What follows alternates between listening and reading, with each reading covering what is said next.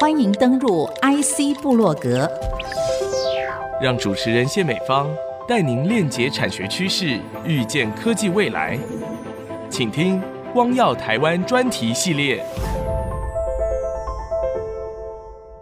欢迎听众朋友再度收听 IC 部落格“光耀台湾”专题系列，我是节目主持人谢美芳。为了治疗人类骨骼疾病，开发出适合植入人体的合金，以人工骨骼置换受损的骨骼，是目前医疗界相当重要的一个课题。那么这一集节目呢，从髋关节手术中所需要的人工髋骨来开始谈。我们邀请到的是同步辐射研究中心的陈世伟博士，分享同步辐射是如何协助新颖材料进行开发，和台大、雪梨、科大、中钢公司等产学合作，而开发出新的人工骨骼。进一步延伸，也谈到同步辐射开发新颖材料的产业应用。博士，欢迎你来啊！谢谢啊，主持人好，呃，大家好。听到这个题目的时候，哈，我们会觉得说，它跟我们一般人体对骨骼碰到一些受损问题的时候，难免会让我们想到骨骼的新生，这就是一个议题。那么，人工骨骼的重要性，第一手的材料嘛，嗯、能用到底是最好的。对，这个取代性如此之高，一定也相当重视它的这个安全性啊。那么，过去的人工骨骼使用的合金这样的一个成分呢，存在着一些问题吗？事实上，关于人体置换的材料这件事情上，事实上蛮多人在做这件事情的，包括工研院或者是其他的单位，事实上都在做。那事实上，每一个人在做这件事情切入的角度都不一样，所以做出来的材料不一样，关注的点也不一样。基本上，这种材料当然最基本的就是跟人体的相容必须要非常好，这个已经变成是一个最基本的事情了。我们希望做得更好的是说，因为现在大家所用的材料不外乎就是钛合金，比如说钛鎏铝四鈿，或者是三一六不锈钢。这些材料虽然可以跟人体相容，但是它跟人的骨头差异性还是非常的大。所以我们希望用 AI 的 machine learning 去设计一个新的材料，让这个材料的性质跟人的骨头是非常接近的。嗯、那它在植入人的人体之后，除了相容性很好之外，它对于包括支撑整个人的身体的力量等等比较好，比较不会有些问题。那一般会有什么问题？刚刚提到这些材料，它都很强很硬，跟人的骨头差异很大，事实上差了大概有六倍左右。哦，对，你可以想象，我把一个很硬的东西放到一个很软的骨头或者是身体里面，那是很不一样。就我们在受力的时候，会有蛮多的问题的。所以我们就用 AI 的 machine learning 去设计一个新的金属。它跟人的骨头是差不多软的，这个东西可以做的密度这么接近，这是怎么办到的呢？事实上是从材料设计的最源头那边去开始。比如说，我们必须要选用哪一个成分的原料，比如说我需要钛，需要铬，需要什么元素，而且我们要怎么样得到一个最佳的配比？对，那事实上 AI machine learning 就帮我们做这件事情。接下来我们就需要找到更适合人体的锌合金，好让人体可以来做这种相容，做出人工骨骼。对，对，那么像是合金当中的金属元素，对于人体完全无害，而合金本身是相当耐用。一个专有名词叫做杨氏系数啊，对，杨氏系数就要跟人类的骨骼相当接近，困不困难啊？来谈一谈。很困难，这件事情事实上对于在传统材料的思维来讲，这件事情是非常非常困难的一件事情。大家一般会想象到金属或者是合金，它就是强度很强，基本上就有点像是先天上特殊的点，是基本上是很难去被改变的。所以我们这次真的是第一次，我们去改变了一个材料的样式系数。考量的点先设定好，比如说，诶，跟人体必须要是相容的材料啊，或者是元素。那另外还有一个很特别的点，就是为了要能够产业化，我们先把很贵的元素先剔掉。再来就是我们就是收集收集很多，不管是文献上或者是公布的 data，还有一部分是我们自己做出来的一个新的 data，然后植入到放到 AI machine learning 里面去，然后让它去做一个运算，告诉我们一个诶可能可以适当的一个材料配比，哪些元素是人体相容的，事实上蛮多人做过，那我们就只是把诶不相容的我们就先剔掉，选了这个材料之后，我们还必须要去设定一些材料的特性的 criteria。设定好之后，再给它去做运算。怎么样让这个强度？就是说我加一些软化剂吗？还是加一些什么样的材料？好，让它催化成 match 这个硬度。Okay. 主任刚刚提到一个很好，就是事实上在国外有一个团队，他们也在做这件事情。他们的确是加一个可以让金属变得比较软的一个元素进去，叫奶油饼。对，那当然他们加了非常大量的奶油饼进去，但是这个没有办法商业化，因为奶油饼非常贵。OK，对，所以它做出来的东西会是一个天价。所以我们做法有点不一样，就是我们去调控，除了设计元素之外，我们还去调控它的结构。让这个结构变得更容易改变，或或者是更容易调控，这样，而且价格也要更亲民化。对，当然，当然，这是。前提。解释一下杨氏系数又是。怎么回事？呃，以原理来讲，它就像是。说，比如说我施加了一个力量，那这个材料会变形的程度有多大？一般来说，当然考量到的是。一个弹性范围，比如说我们一个橡皮筋，我们去拉它，我给他多大的力量，下面你可以拉多长？嗯，那我放掉以后，它要回到原本的样子。嗯，对，基本上是在讲这件事情。换句话说，我设计出来的这个新的材料，它的这个强度上头呢，可以做这种科学化的一个验证，知道它的硬度呢是可以在这个区间之内是合乎你们的标准。那这个标准呢，就是我们人体的骨骼所啊，可以可以这么说，测得的这个标准。对对对。OK，请你用这个实际的例子来说明好了。不只是髋骨，它可以用在各式要植入人体的材料，事实际上都可以用我们的这个材料去做。哦，呃，钢骨钉啊、髋骨啊、关节啊或头盖骨，事实际上都可以，都可以吗？对对对，涉及的 范围实际上蛮大的，包括说怎么去设计这个植入的形状，怎么去让它跟人的骨头连接住，不管不管是用钢钉或等等的。如果这个时候我们放进去的这个材料，它的强度比人的骨头还要大很多，是这个时候会发生一个蛮严重的问题，就是所有的力量会被我们放进去那一个很强的金属给支撑住。对，这个就不好了，对不对？对，这样就不好。这样会有一个问题，就是原本的骨头或者是肌肉就不需要用力了，嗯，那慢慢它就会退化。嗯，对，那事实上这是蛮重要也蛮常发生的一个问题。所以我们必须要做到相融，就是跟周边的这个老骨头是一样的密度嘛，对，可以这么说，对。OK，太好了，对，好，所以这个新旧的融合，我觉得最难达到的门槛，好，也就在这个地方。它用在治疗的这个疾病项目上头，所以我第一个想到的就是骨折，但是一定还有其他的相关的问题，像你刚刚讲到头盖骨啊，对，现在还在比较前面的部分，就是我们把这个材料做出来，把专利布好，对，那也已经在申请临床的实验。那希望将来可以开始贩售。国内的台大还有澳洲的雪梨科大哦，合作研究的成果当中，其实这就是你们的合作对象，对不对？对，OK。就是使用了最新的 AI 技术啊，来解决了这个问题啊，而找到新合金做出人工髋骨，成果还相当令人惊艳啊。那么就请你来跟我们聊一下，AI 是可以帮得上这个忙。那么新的合金啊，它一定有一些优势，对不对？对，这个优势又在哪里？对，对，OK，好，我想我可能先从传统材料设计是怎么做这件事情来讲起好了。你知道传统材料设计一来就是说。它必须要有很深的物理冶金、热力学的基础之后去想，哎，我必须要放哪些元素，之后实际做出来，做出来之后去验证。一般来说，验证如果没有达到我们要的，那就再来一次。基本上要一个新的材料出来，事实上要蛮多时间，而且要花蛮多金钱的，因为每次一个 run 下来都是少说都是三五十万、两三百万。嗯，对。那 AI Machine 就帮助我们节省掉很多这种 try and error 的这个过程，嗯、所以事实上很快的一次两次我们就做出来了。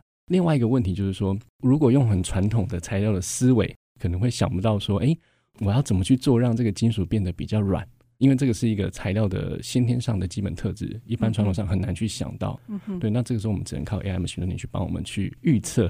就像蔡良基部长说过了，有同步配装是一个很好的显微镜。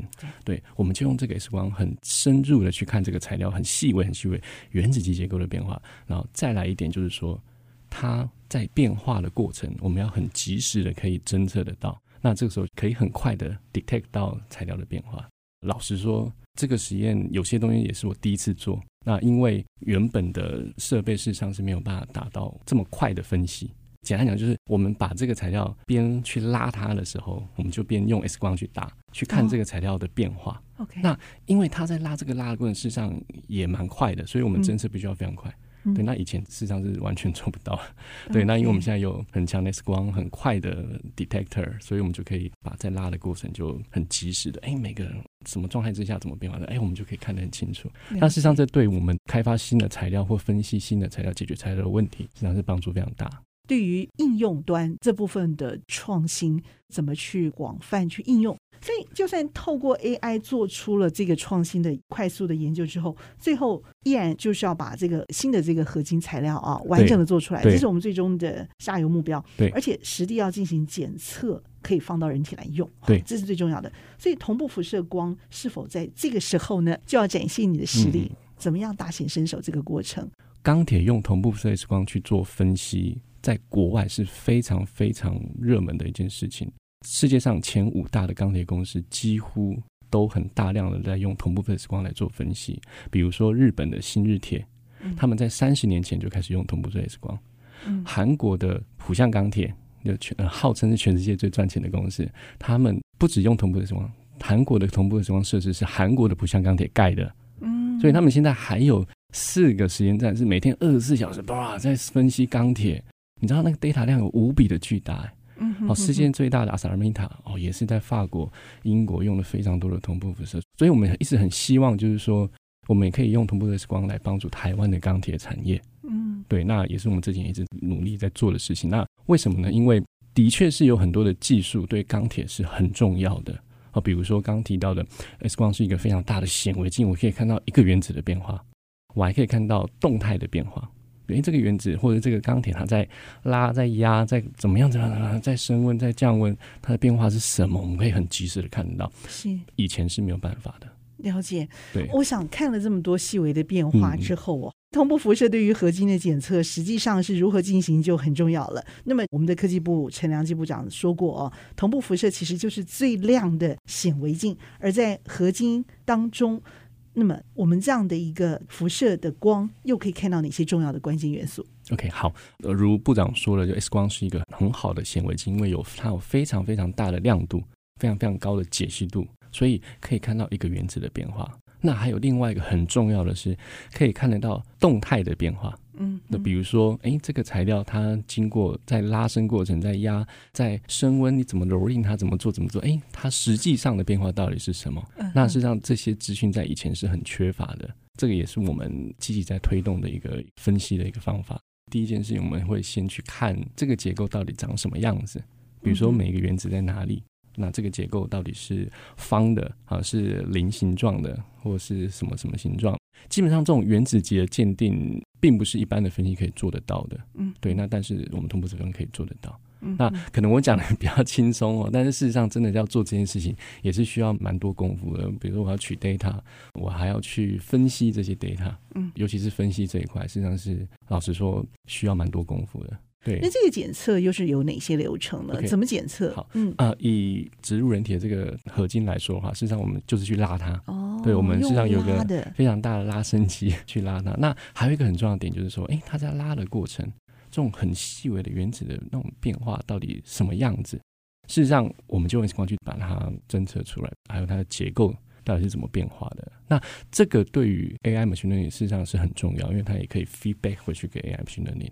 嗯，再去做更好的一个预测跟计算，这样。AI 是可以不断重复学习的，对对。它这样的一个检测的过程，也会变成它的一个新的数据，对不对？对，没错。而做出更创新的、更正确的一个检测成果出来。OK，我看你们依赖 它应该是相当的深，对不对？呀，是的。这样的一个过程，你自己的感受是什么？作为这个半段哦，我们一个小小的一个结尾，嗯、好不好？好。事实上，我有蛮多感受。第一个感受当然是有几个点，就是哎，我把这个技术做起来了。因为事实上在，啊呃，不好意思，在我之前，可能在台湾没有人在做这件事情。那另外一个就是，哎，哇，我们真的开始帮台湾的产业在做些事情。我觉得，我觉得对我来说，这两个冲击是很大的。从前所未有的这么细致的一个显微镜连接到 AI 这样的一个机器学习的设备里头，我反而可以端出更创新的这个应用成果出来。那这个部分的应用就很重要了。嗯、对，在下个阶段一定要进来谈这个问题，好，好，太好了。OK，我们先休息片刻，稍后呢就回到我们的 IC 部落格光耀台湾专题系列，透过同步辐射中心陈世伟博士在这个研究端。重要的创新成果，来和听众朋友分享，在我们使用端如何去做应用，让我们的生活品质会更好。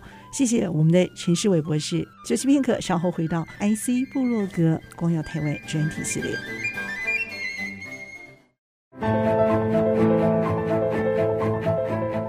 欢迎听众朋友友再度回到 IC 部落格光耀台湾专题系列。那么这一系列节目当中呢，我们看到了这个民生应用端，特别是在我们的人体骨骼这个开发，我相信有很多值得我们投入的。我们需要透过研究团队崭新的这个成果，还有使用者的角度去看人性的需求，而做出广大的下游应用。那么，圣元兄，我想这一段开头我们也来谈一谈产学合作这一块的部分。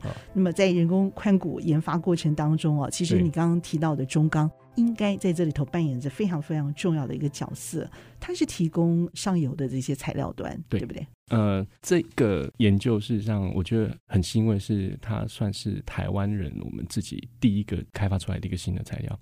那中钢可以把这个材料做出来。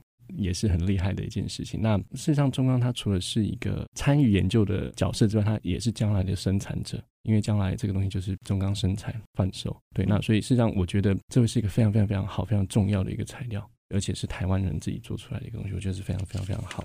第一个想到的就是它非常专业的这种钢材。对，对，对。那么，但是它事实上有做很多的这种金属的创新研究啊，包括一些航太这方面。嗯嗯国防运用，我想中钢都是扮演一个提供者的角色。但是在这种细微的人体结构上，它提供的又是什么样的一个材料？就是你刚刚说的钛合金，就是钛合金，对，就是钛合金这个部分。OK，钛合金其实它是在一些航太应用吗？还有哪些领域上也做一些应用啊？事实上，我第一个想到的是屋顶。一开始可能日本做的比较多，然后很多那种日本的古寺庙要修复的时候，实际上很多屋顶是钛合金的瓦片做成那种瓦片，非常耐用。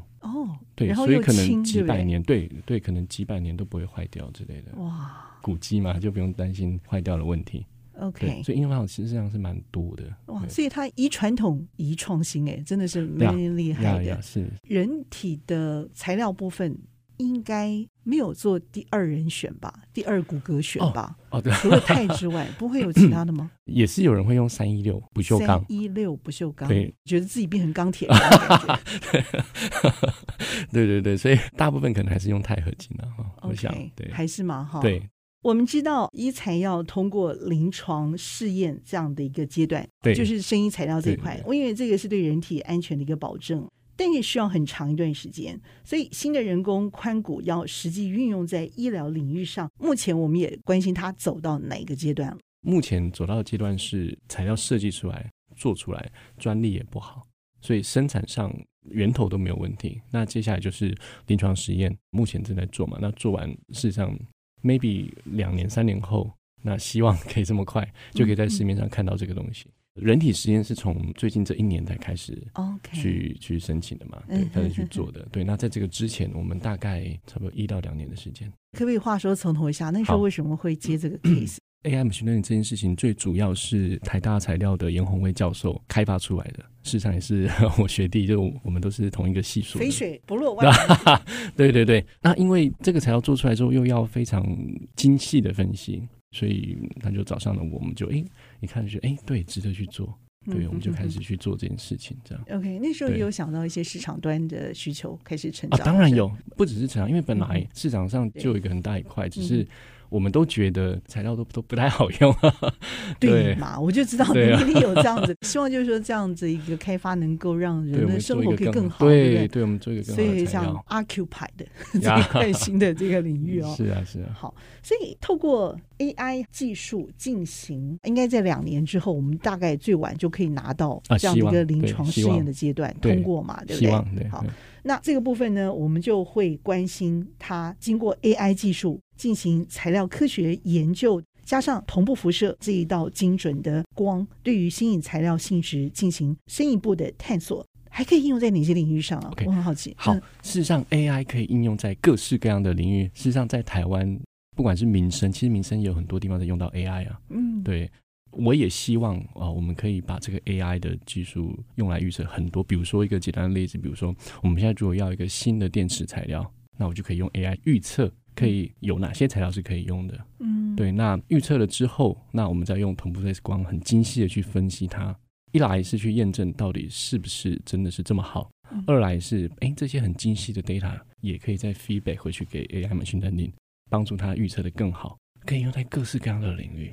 一来一往，我觉得台湾光子源真的是比 Seven Eleven 还要忠实。需求在哪里，它的这个光就精准的射到哪里。就像你说的，它可以广泛的应用在很多领域上头。但是我们总要 select，对不对？要找出一些精准应用的领域。你们会希望预期它被应用在哪些重要的领域上头？对，事实上已经有蛮多人开始在做这一块，在各个领域。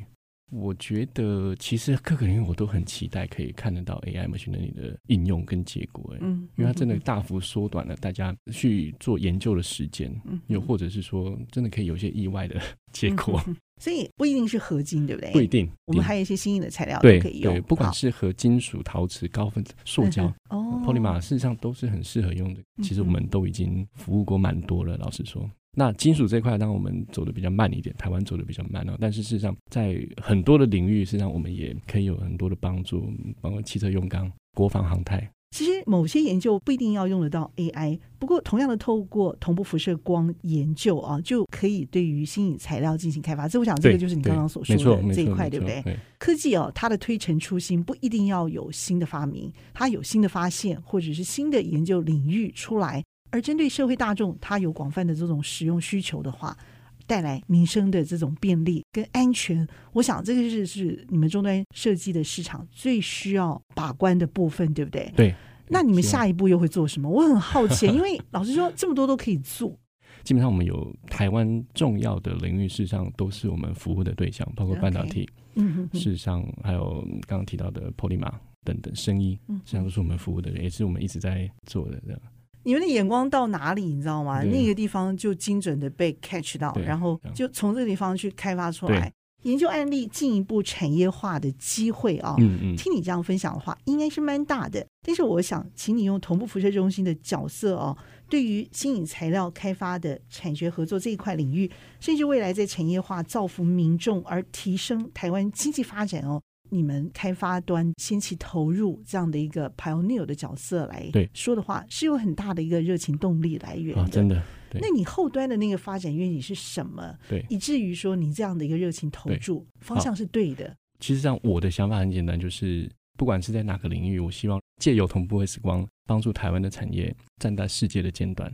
就是不管是钢铁，不管是半导体，当然半导体我们现在已经世界第一嘛。但是我们帮助了半导体的开发之后，事实上。老实说，已经远远的把对手给甩在后面了嘛。对，那其他领域也是一样，那钢铁也是一样。我也是希望我们可以帮助台湾的钢铁产业做到更好。实际上还有各个领域都是，然后比如说，呃，我自己也在做的电池的材料。对，那事实上台湾在电池这一块的产业可能不是这么的 strong，因为我们直接从很上游材料的开发，然后借由同步上分析，做出世界第一的东西。不免俗的哈，在我的来宾里头都要回答类似这样的问题。你怎么在同步辐射中心这一段研究团队开创的领域里头，树立了一些属于你个人的特色，跟整个研究团队的这个风华、团队的成绩可以 match 在一起？就像你提供的这个人工骨骼新颖的材料一样，嗯、完全的相融，而且有一些新创。那你呢？你又是怎么来想这一段？对，基本上也是我一直在做的事情，就是我一直在做一些。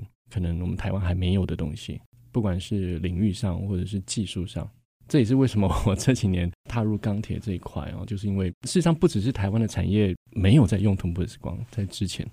连我们同步 X 光要做钢铁研究这件事情呢，也是必须要重新开始。老实说，所以在你之前，对你们团队之前是没有人做这一块的喽。呃，可以这么说。事实上，国外已经有非常非常多的案例。那实际上，我们跟各个国家的接触实际上是非常密切的。嗯、那下游我们怎么去说服他呢？因为我们的确有非常独特的分析是别人做不到的。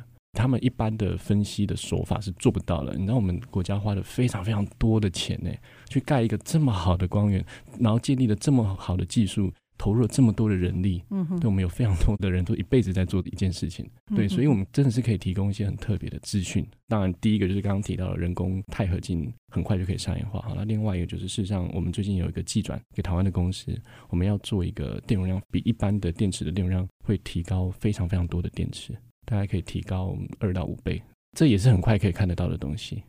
目前已经很积极的要去生产这个东西，那也是很快可以看得到的。哇，这个相当强哎！对对，你看我们手机，可能我们现在每天充电一次，对也有可能我五天充一次，充一次电，是不是很好？对，是。那还有各个应用，实际上这应用是非常非常大的了。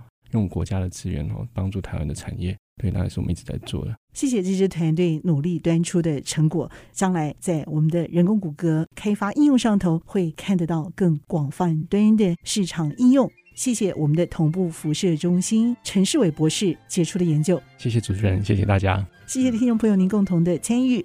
IC 部落格光耀台湾专题系列，我是谢美芳，下星期我们同一时间再会喽，拜拜。拜拜。